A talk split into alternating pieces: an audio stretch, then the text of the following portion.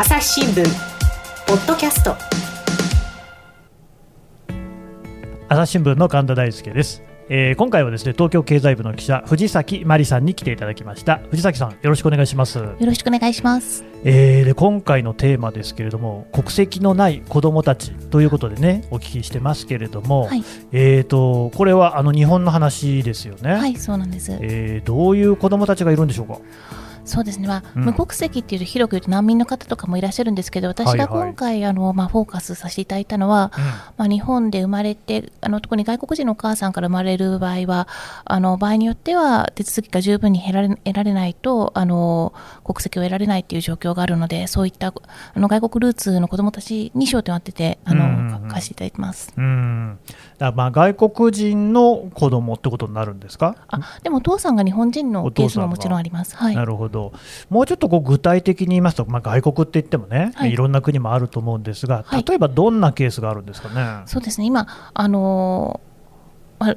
うん。90年代にはフィリピンやタイなどの国から、あのたくさんのあの女性たちがいらしててですね、うん。そのあの女性と日本人男性の間に生まれたお子さんで、例えば親が非籍滞在であったりとか、場合によっては男性の方が認知しなかったりとか、非籍滞在じゃなかったりしそうすると子供が国籍が得られないっていう状況が生まれやすくなってしまってたんですね。あーなるほどね、そのはい。女性の方が、えー非正規の滞在であったり、あるいはそのそうでなくっても、はい。その日本人のお夫との間にできた子供に関して認知をしない場合があると。はいあ、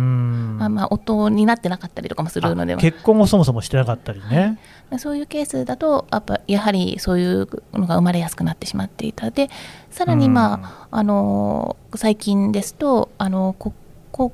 婚姻外で生まれたお子さんに関して国籍を認めてない国々っていうのも中にはあって例えば、まあ、あの南アジアの国とかになるんですけどもそういった国によっては、あの留学生同士であったりとか、うん。あと場合によってはあの、まあ、日本人の男性との間っていう形でも、まあ、また日本人の男性が認知しなければ、うん。あのお母さんの国でも国籍が婚姻されてなければ得られないし日本人の男性の日本国籍も得られないので、むうん。無国籍になってるっていうお子さんが生まれ始めています。まずその1990年代の話ですけれども、はい。あれですよね、フィリピンパブとかいっぱいありましたし、まあ、今もあるけど、はい、でまあ、そういうそのフィリピンなんかからこう働きに来る女性たくさんいて、まあ、うん。そういう中で、まあ、お子さんが生まれるってこともあって、うん。でそういう人がこう無国籍の状態になる場合っていうのが結構あった、そうですね。90年代っておっしゃったのは、最近は減ってんですか？そういったあそうですね。へあのそういうケースは減ってます。うん、まあ、直近だとコロナもありますからね、そうこうなかなか簡単に、ね、入国、出国もできないっていうのもあるかもしれませんけど、あとそうそういうその、全然知りませんでしたけど、そういうその南アジアのはい。地域、要するに正規に結婚していない子どもの場合で、その外国でね、うん。つまりその、まあ女性の場合だとすると、例えばじゃあネパールでうん。出身の方ですと。うん。ネパールの方に戻って子供が認知されるっていう場合、まあ、そういう国もあるんだろうけれども、そういうふうにしない国もあるっうん。ていうことなんですか？そうですね。あとやっぱり、まあ、そもそも婚姻外で結あの赤ちゃんが生まれるっていう状況が社会的に日本以上にあのうん。認められてないっていう状況ですと、まあ、国籍なね。あのなかなか親が言い出す国に戻って言い出せないとか。ああ、それ国とか文化、風俗によって全然違いますもんね、そういうことをまだいまだにね、まあなんかかなりタブーであると。というようなね、はい。国もあると、はい。あとあれですよね、あの子供をどういうふうにあの認知するかっていうことに関しても、うん。国によって違って、いわゆるその血統主義と出生地主義っていうのありますよね。うん。だから例えばアメリカなんかだと、うん。アメリカのお国の上で生まれると、うん。まあ、大体アメリカ国籍もらえるっていうような、そういう国っていうのが実はほとんどなんですよね。なんか日本と本当にごくわずかの国しか血統主義はないなんていうのを聞いたことありますけれども、うん。そんなところの影響もあるんですかね？そうですね、まあ、血統主義そのものはあったりもするんですけども、うん。あのどうしてもその国籍で私もやっぱりこれ取材するまで分かってなかったんですけれども、やっぱりうんあの何が誰が国籍を得られるかって国によっても違ってどうしてもその制度の狭間に陥ってしまうと。なのであの血統主義取ってるあの欧州の国とかでもやっぱりそういうふうに国籍が得られない人を生まないように部分的に政治主義的な対応をするっていうこともあったりとかするんですね、その国で生まれたうんうんうん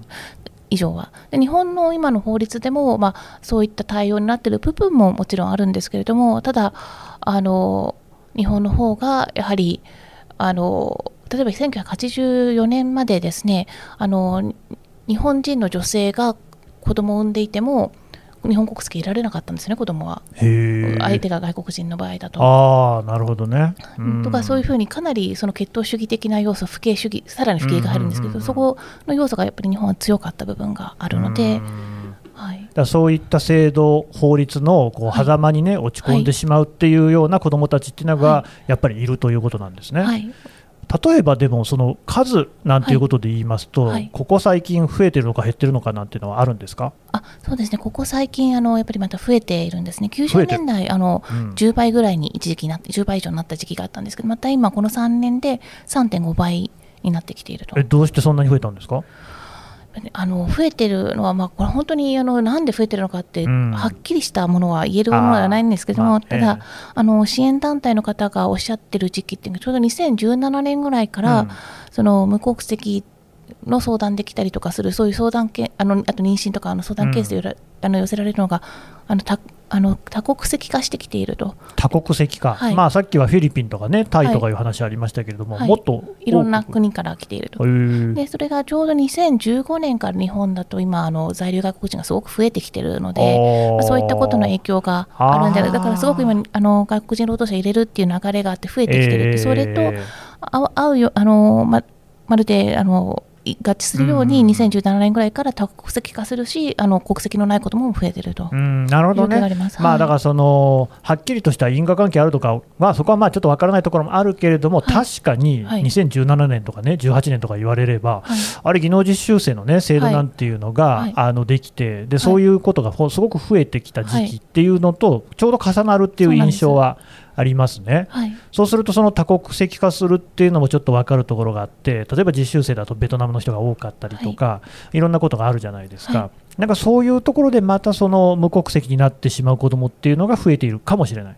そうですね。うん。でまあ、でも、そうは言ってもですよ、うん、そこにこう子供がいて、人の命があるわけですから、うん、やっぱり無国籍っていうことになると、いろいろ困ったことが出てくるわけですよね。そうですね。例えばどんなことでしょう？ぱりあの一番はそのパスポートが得られない、そうすると移動の自由がない、うん、もちろん再入国許可証っていうのがあって、あの国によっては行ける国もあるんですけども、どうしても行けない国もあったり、すごく手続きが煩雑だったりとかすると、うんうん、で他にはあの独身証明をしないと結婚ってできないらしいんですけど国際結婚の場合、はい、そういう方々の場合無国籍の方の場合その独身証明が得られなかったりとか、まあ、うん、あのいろんな書類の兼ね合いによっては結婚できないケースも出てきてしまう。もちろん結婚できるケースも無国籍でもあるんですけども結婚できないケースもあったり、うん、そもそも結婚するのがすごく大変だったりする。なるほどねであと無国籍のお母さんから生まれた子供はまだ無国籍になってしまうと。いやそういうことですよね、はい、あだからまあその日本でも国籍が認められず、はい、そのまあえー、出身国の方でも認められず、はい、っていうことになってしまうと、もうそもそもその人は存在が消えてしまうということになりますよね、はい、戸籍には全然こう記載されない。はい、でやっぱりどこのどこの国からも守られないっていう感覚っていうのはすごくあの怖いっていうふうにおっしゃる方いらっしゃいますね。うん。まあそもそも自分は何者なのかっていうね、はい、アイデンティティがね壊れるようなことにならないかっていうふうな心配がありますけど、そうですね。うん。やっぱりそういう方に直接藤崎さん取材されたことありますか？はい。何人か取材応じてくださってお話伺ってます。例えばどんな様子でしたか？ぱりあの一番最初、皆さんそれが分かるのが、思春期だったり、うん、場合によって20代だったりとかするんですけど。まあ、物心ついてからね、はい。えー、思春期の方々はやっぱりすごく、まあ、あのただでさえ不安定な時期なのですごくあ、うん、気持ちが荒れてしまったりとか、すごく落ち込んでしまったりとか、そういうのはあったっていうふうにお聞きしたりとか、うんうん、あと、将来を思い描くときに何ができるかできないかがすごく不安だったりとか。あれそもそも無国籍の子供さんって学校行けるんですか、はいはい、学校行けます。学校は行けるんですか、はいなんかでもそのそうや戸籍にもし記載されてないとすると、入学の案内とかも届かないような気もしますけど、でも親がそれは手続きを取れば、手続きすればいいんです、ね、子どもの権利条約であの別にあの義務ではないけど、行く権利はあの自治体交渉すればいけると、ただ、それを把握してない親が幼稚園や保育園に通わせなかったっていうケースっていうのはあるみたいです。あなるほどね、まあ、それは外国籍の方でね、日本語も増えてっていうようなこともあるでしょうから、はい、あとやっぱり日本人のお父さんがいたとしても、どこまでどうやっていいのかっていうの最終試行錯誤というかっていうのがやっぱりあったりしてなるほどね、まあ、日本人のお父さんでももちろんねいろんな人がいて、はい、まあ、中には本当に無責任にね、はい、そもそもその婚姻の事実であるとか自分の子供だっていう認知をしないっていう無責任な人もいるでしょうが、まあ、一方で自分はそのねちゃんと親だよって認めていても、何かその辺どう手続きしていいのかわからないような人もいる。はい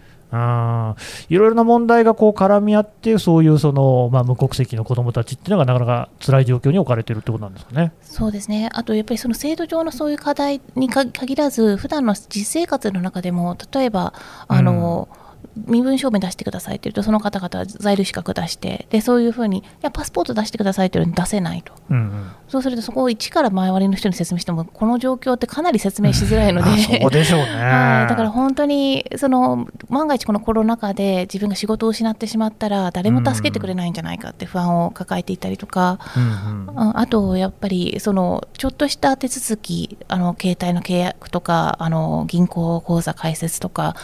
あの、ま、マンションの賃貸とかそういったものでも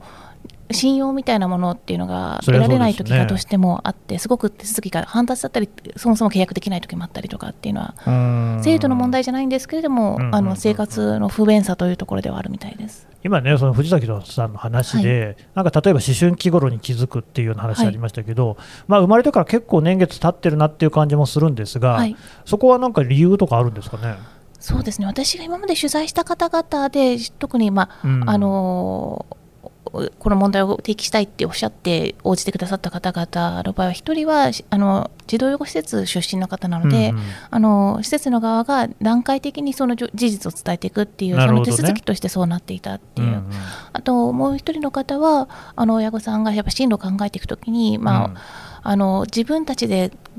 逆に言うとそれまで国籍なんとか得ようといろいろ試行錯誤したけどどうしてもできなかったってその段階がやっぱりちょうどその進路を考えなきゃいけない時期に重なったのその段階だからそれまで本当はやろうとしてたけどできなかったなるほどね、はい、朝日新聞ポッドキャスト。朝日新聞の。質問ドラえもん。我が家の朝は質問から始まる。2012年に太陽圏を出た探査機ボイジャー1号が宇宙人に向けて載せているものは何？身の回りのことから広い世界のことまで。いろんな質問が毎朝新聞の一面に載って君のもとへやってくる。ママ知ってる？なんだろうね。さあめくって探して答えを発見。あった！レコードか！いろんな国の挨拶が入ってるのか！毎朝のワクワクが未来を開く。朝日新聞ただやっぱりその年を重ねれば重ねるほど、はい、例えば国籍を取ろうなんていうことも難しくなったりするなんてことはあるんですか？そうですね。書類を揃えなくちゃいけないので、その段階までの、だからな長年生きれば生きるほど証明があの、うんうん、書類が増えてしまうので、やっぱりあのなるべく早くあの、うん、その国籍が得られる方があのその子供にとっては、その後も手続きが楽になるっていうのありますね。うんうんそれだし、ね、もう日本に、ね、暮らして何年にもなる、十、はい、何年にもなるってことになると、はい、当然、日本語しか喋れないわけですよね。多くの場合、そうですね、はい、だからその自分のそのお母さんなりの、ね、出身国に戻ろうといったところで、言葉もできない、友達もいない。っていうところに戻るっていうのは、これは難しいですよね。そうですね。向こうの国籍をまず得られる状況があるのかどうかっていうのもあってですね。そのお母さんとそもそも連絡がつかないケースもあるわけですよ、児童養護施設とか。含めて、あとお母さんが亡くなっていたりとか、そういうケースもどうしてもあると、そうすると、そもそもその国での国籍を得られるかどうかっていうのを、親戚とつながってるかどうか、まず大事にそこですよね、はい。うん、でそこら辺もあるので、向こうで必ずしも戻れるかその手続き的にも戻れるかどうかが分からないっていうのは。はいで仮に戻れたとしても、はい、やっぱりそこでじゃあ生活に適応できるかっていうと相当難しい。そうですね。っていうか、まあ、ほぼ不可能に近いでしょうね。すごくあのチャレンジングだと思います。うん、っていうことを考えるとやっぱり日本にねずっといるっていうことの方が、はい、まあ、その人の生命のね、はい、危険なんていうことも考えてもその方がいいんじゃないかと思うんですけれども、うん、国籍って実際取れるもんなんですか？やっぱりあの私今回取材して本当に難しいんだなと思ったんですけどもはいあの、うん、やっぱりかなりその親の出身国の書類が集められるかどうかとか、あといつあの日本側で何の書類があるかとか、いろんな係数によって違ってくる部分がどうしてもあって、あと親の出身国がどこかとかによっても、だからあのかなり専門家の手が入って一緒に支援しないと、あの国籍取得の方法も帰化とかあとは集積とか、うん、あと養子縁組とかいろんな方法が本来はあるんですけどもでもどれをどう取るのかとかどの何歳で取るかっていろんな条件が変わってくるのですごく難しいなと思いました。これね、だからそもそも自分の行ったこともないところが出身国だったりすることもあるわけですし、うん、そこで書類を取るなんていうのはね、うん、だって日本でもですよ、うん、書類の手続きってすごい大変じゃないですか。で、ね、私、あの特派員でね、イランにいたことがあるんですけれども、はいで二重国籍の問題ってありますよね、はい、日本の場合は20歳になるまでにそのどちらの国籍を取るのかっていうのを決めなきゃいけない、うん、で日本とイランの、まあ、ハーフといいますか、うん、ね、そのお子さんっていうのがいるんですけれども、うん、その日本とイランの両方の国籍を持っている場合がある。でそのただ、じゃあ日本の、ね、国籍を選びますって言ったときにどうするのかっていうと日本は日本で別にそれでいいんですけれども、もう片方の国この場合はイランですけれども、の国籍をあの抹消しなきゃいけないんですよ、消去、除去、うん。うん、でもね、はい、イランにはそういう制度がないんです。一旦戸籍にここ記載された人を、そこから消すっていう手続きが存在しないんですよ。だからそれは意思を伝えるっていうことはできるんですけれども、うん、事実上の二重国籍状態が続いてしまうっていうことがあるようなんですよね。でまあ、あの日本大使館あのイランにある日本大使館なんかはそういう事情を把握してるんですけれども、ただ、それは法的に違法だよって言われちゃえば、まあそうなんですよ。ただね、それって別にその人の問題では全然ないわけだし、ね、じゃあ、イランにそういう制度を作れっていう話にな,、るのかって、まあ、それ内政干渉ですしね、うん、でそういうことっていうのは、やっぱりその人間っていうのはね、うん、別に機械的にどの国で生まれるってわけじゃありませんから、うん、むしろそれが融通を利かせるっていうことでね、しか対応できないっていうのが現実だと思うんですよ。はい、今の話も伺っていると、なんかいろいろこうね、制度の狭間の問題っていうけれども、だったらそういうその想定外の事態も想定するっていうのがね、その本来のあり方じゃないかなっていう気もしますけど、藤崎さん、どうですか、その辺？そうですね、なんかあの UNHR の方とお話ししてると、やっぱりそういう無国籍者を生まないようにっていうのは、やっぱり、まあ、条約もあって、で各国も対応してきて、まだ日本はそれに批准してないっていう状況がそもそもあって、でそれに対して、あの各国だと難民を認定するように無国籍者を認定して何人いて、うんうん、でそれでどどういう状況なのかって把握してでそれで政策を打ってるんですね、うん、でも今日本の状況だと法務省の中でも無国籍っていう定義が2種類ある状態になってしまってて、あのその帰化申請をする側の民事局の側だとかなり厳しくどこの国籍があるかとかだからあの見てるんですけども今在留管理の方で見ていくとあのさっき言ったお母さんがフィリピンというだけど国籍がないっていう状況になっている子どもたちについては在留カード上はあのフィリピンで書いてあるんですね。うんそうなんですね、はい、でそうすると、子供の方はフィリピンとあると思い込んでしまったり周りも思い込んでしまったりするケースもあるんですけども、ね、実はフィリピン側で登録されてないからどこの国もない。事実事実上の無国籍みたいな人たちもいて無国籍で認定されてないけど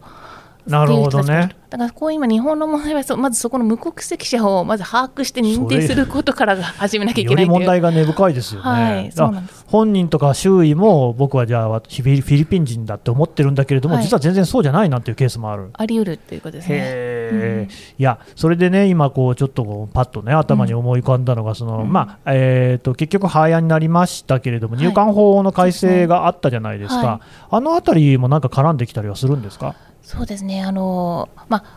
ああの入管法そのものではないんですけども、うん、それに対するあの野党の対案の方には、この無国籍者を認定するような仕組みを作るべきだっていうのは書かれていると、うん、あなるほどね、はい、まあ、そういうところで改正をしていったらいいんじゃないのかっていう、はい、野党側なんですね、でもね、はい、そうなんです。ちゃんと政権でやりなさいよという感じしますけれども。でもあのこの間、法務大臣にこの実は記事書いた後に、大臣会見で言って、質問したときに、やはりあのこんなことが日本で起きてるってことを結構深刻に受け止めてくださっていて、あそうなんですね、はい、でそれで何か、あのかんあのじっくり考えたいというふうにおっしゃっていただいているので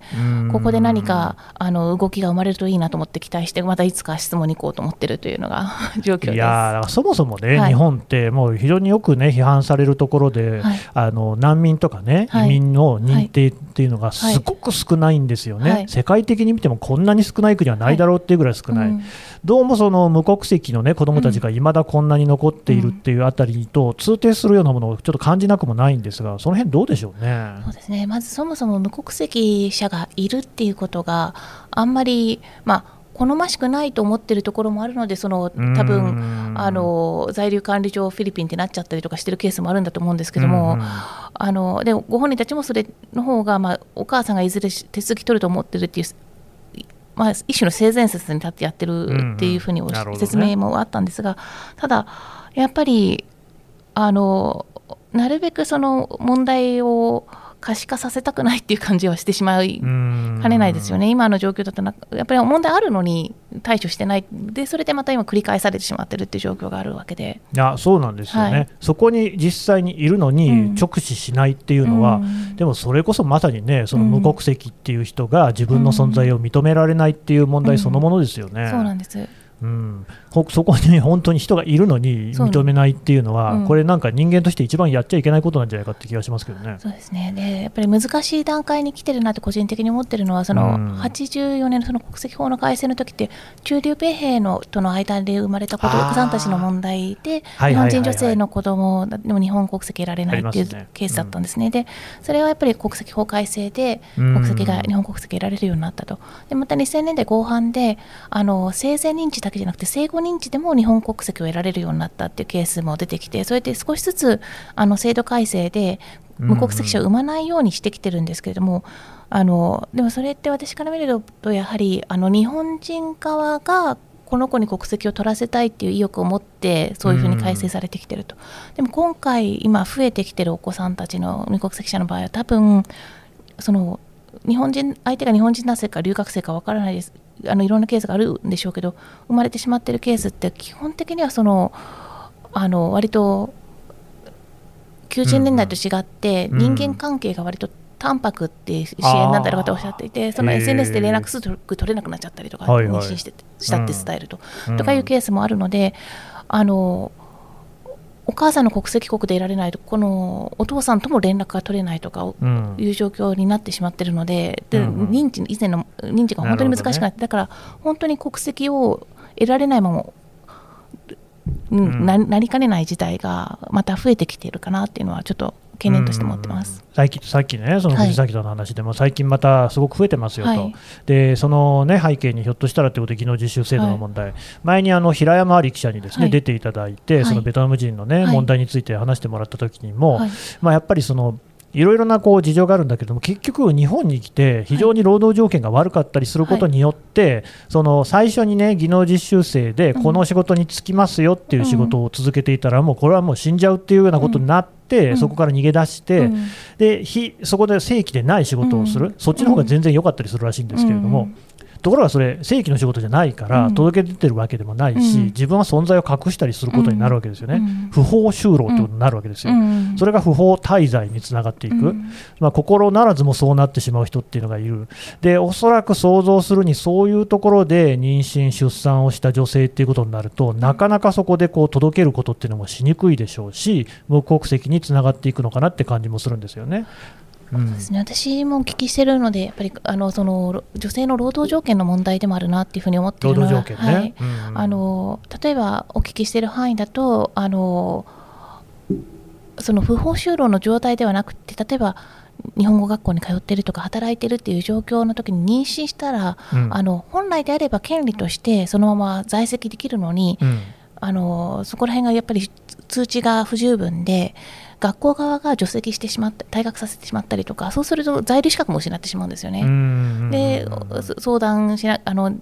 コミュニティで相談しながらうまく解決できないまま生まれちゃうっていうケースとかがやっぱりあるので、本当にそういったあのかなり来てるあの今来てる技能実習生にしても留学生にしても4割以上が女性なんですよね。いやそうみたいですね。はい、でそうん。こに対して、あので若い人たちが来てるわけじゃないですか、だからそこに対してどういうふうなあの権利があるか、条件を整えるかっていうところもセットで考えていかないと、結構やっぱジェンダーの問題もある部分があるかなと思ってます。いやそうなんですよね、だからそれこそその平山さんの話なんかでも、その妊娠をしたらね、そのまあ、下ろせっていうようなことを言われるであるとか、うん。まあ、そういうひどい話もある、うん。でで、まあ、そんなのは問題外ですけれども、うん、それ以前にやっぱりその、ね、産休・育休みたいなのを技能実習の人たちだってこうちゃんと取れる、外国人労働者の人だってちゃんと取れるっていうようなところから、そういう無国籍の問題とかの解消も始まっていくような気しますよね。そうですねそういう部分も絶対必要な部分だと思います。うん。っていうふうに考えると、単純にその、ね、そたたまたま、ね、そういう法の制度の間に落ち込んでしまった得意な人の話っていうことではなくっ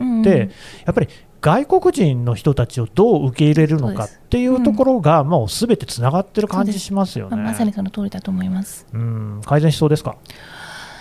いやなかなかハードルは高いなとは 思うんですけれども、はい。何なんでしょうね。なんでこんなにハードルが高いんですかね。いやでもそうですね。だって大臣だって、うん、いやこの大事な問題だっていうのは分かってるわけでしょ？でおっしゃってくださってます、ね、なんだって別に90年代からそんなことは分かってる話ではあるわけじゃないですか。うん。そのね、夫婦別姓とかもそうなんですけど、うん、20年、30年、なんでこんなに問題が解決しないんですかね？いややっぱりもう一つは思うのはそのうん、いくつ今回の話とかも外務省と法務省とあと若干厚労省も関わりうる話なんですね。だから役所の狭間に落ちてしまっている部分もあって 一番は法務省なんですけどだからあのやっぱりもうちょっと各省庁連携してこの問題どうするかっていうこととあとどっかで多分、まあ、これあの批判を受けるかもしれないですけど、やっぱり日本の国籍得たくて産む人がいるんじゃないかとか皆さんおっしゃる人もいるんですけども。残念ながらもう選ばれる国っていう状況にもしかしたら今日本はないかもしれなくて。本当ですよ、ね、はい、でその中で生まれてきてくれた子どもたちを、うん、私たちの社会がどう受け止めるかっていう話って本来はあるべきででこの子たちをどうやって私たちの国で、まあ、あの国籍はどこになるにしても将来ファンを作っていくってことも含めてやっぱり育て上げるってことが大事なのになんかちょっと議論の発発着点が違いすぎてですね なかなかちょっと、はい、現状の認識っていうのがね、うん、アップデートされてない人っていうのは多すぎる感じはありますよね。ね。まあ、とりわけそのやっぱりねその政治家なんかでも長老と呼ばれる人たちっていうのはそうなのかなって感じますけど、うん、いやもはや日本って他国に比べても非常にあの給与水準とか低い国になっているし、うん、それこそあなたたちコロナの前見ていなかったのかと、うん、東南アジアの国々からものすごい観光客いっぱい来てたじゃないですか。なぜかといえば彼らから見ても日本って安いからなんですよね。滞在するのも飯を食うのも。だからねそういう時代じゃないんだよっていうところから問題がねあの解決が始まっていくのかもしれないですね。そうですね。まさにこの間の取材別ので取材してたあの、政府の検討会でももうフィリピンからあの他の先進国と比べても日本人と同じ給与水準であってもそれ安すぎるって人が来ないと、うん、言っていて。いやだって僕なんかあの、ね、イランの隣にはあの UAE あの、はい、アラブ首長国連邦って国があって、はい、あの辺の国、例えばドバイとか、はい、いっぱいフィリピンの方働いてるんですけど、全然向こうの給与いいですからね。うんそれはそうでしょうよ。そうなんですよね。えー、まあ労働条件の違いとかもいろいろありますけれども、うん、でも日本も全然労働条件いいとは言えないですもんね。そうですねだからその中でまあもちろんだからそのためにわざわざ日本に産みに来るなんてことが考えづらい状況で 生まれている子どもたちなので、やっぱりじゃあその子たちをどうで日本は少子化って言ってるわけですから、じゃあこの子たちどうやって育てるかっていうのをもうちょっと考えてほしい子供欲しいんじゃないのかって話ですからね。いやまさにその通りなんですよね。ちょっとねいろいろこうね大きい目で見てねアップデートが必要な感じしますよね。わかりました藤崎さんどうもありがとうございました。ありがとうございました。朝日新聞ポッドキャスト。はい、えー、東京経済部藤崎真理記者から国籍のない子どもたちのお話を聞いてきました。であのー、さっきもね言いましたけれども私あのイランという国に住んでたことがありましてイランにもねこの無国籍の子どもの問題ってあるんですよ。ただですねそれは大体ほとんどがアフガニスタン人なんですよね。これはアフガニスタンっていう国は紛争が起きていまして、まあ、紛争が起きている治安が極度に悪いんですよね。すごくやっぱり亡くなる方多いし、えー、選挙で投票に行くのも命がけ、投票所が爆破される国ですからね、あるいは女子学生が勉強しようと思えば学校が爆破されるみたいな、そういう状況ですから、それは逃げてくる人はたくさんいる。で、まあ、そこで子供が生まれると、イラン人じゃないんで無国籍になっちゃうでもこれは、まあ、その難民とかと同じような問題で紛争が起きてるわけですよね。日本って別にそういう状況じゃ全然ないわけじゃないですか。にもかかわらず、そういう無国籍の子供がたくさんいるような状況っていうのは、これはまあ明らかにおかしいし、やっぱり制度の不備、法の不備っていうようなことになってくる。まあ、政治の問題ですよね。そこは解決できるんだから、紛争解決するのは大変だけれども、制度は解決できますからね、なんとかしてもらいたいなというふうに改めて思いますね。朝日新聞ポッドキャスト、朝日新聞の神田大輔がお送りしました。それではまたお会いしましょう。この番組へのご意見、ご感想をメールで募集しています。ポッドキャストアット朝日ドットコム podcast アットマーク朝日ドットコムまでメールでお寄せくださいツイッターでも番組情報を随時紹介していますアットマーク朝日ポッドキャスト朝日新聞ポッドキャストで検索してみてください。